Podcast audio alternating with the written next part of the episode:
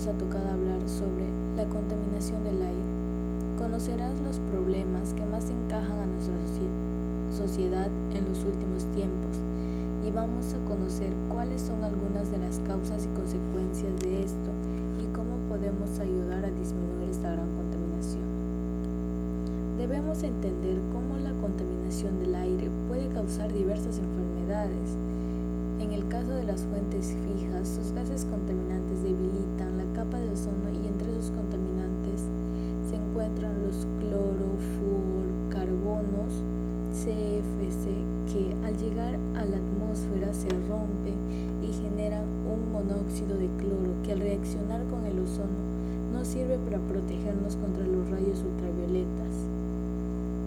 Lamentablemente estamos viviendo una situación muy difícil, ya que no tomamos conciencia en lo que hacemos en nuestro planeta como dueños.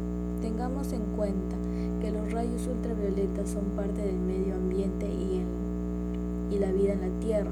No obstante, su ingreso en acceso a la superficie terrestre pone en peligro a la vida de los seres vivos.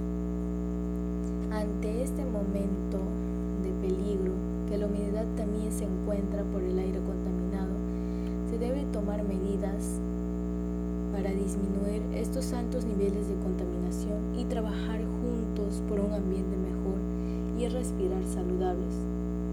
Asimismo, entre las causas que ocasionan esta situación encontramos el dióxido de carbono generado por los automóviles, carros, como etc.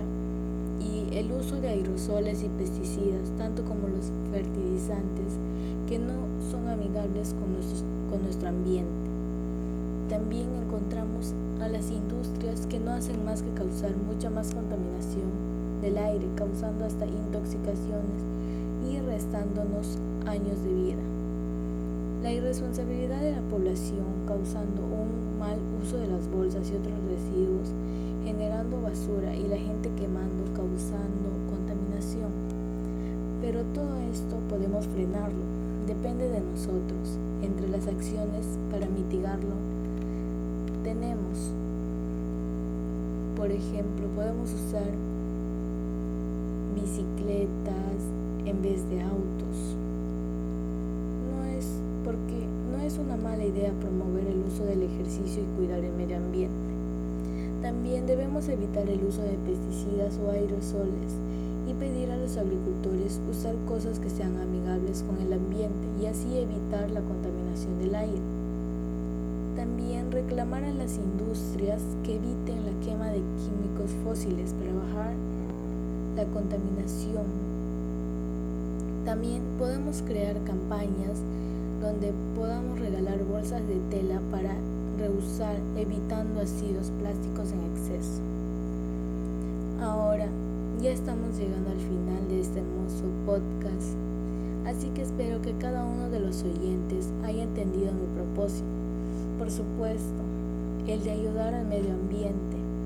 Así que, con todo lo mencionado, Estoy segura que tú reflexionarás con lo que haces con nuestra casa principal, nuestro planeta, ya que como Él no hay dos, cuidarlo es principal, ya que sin Él no hay vida. Finalmente te invito a seguir las recomendaciones que pronuncié para evitar que lo sigas haciendo reflexiones sobre los temas para así tener una mejor vida y un mejor aire para respirar por mucho tiempo más.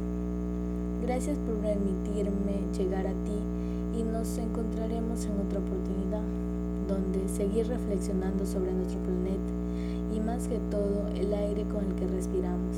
Y recuerda utilizar, reutilizar el pasado, reciclar el presente, salvar el futuro. Hay que comenzar a cuidar, a cuidar nuestro hogar ambiental.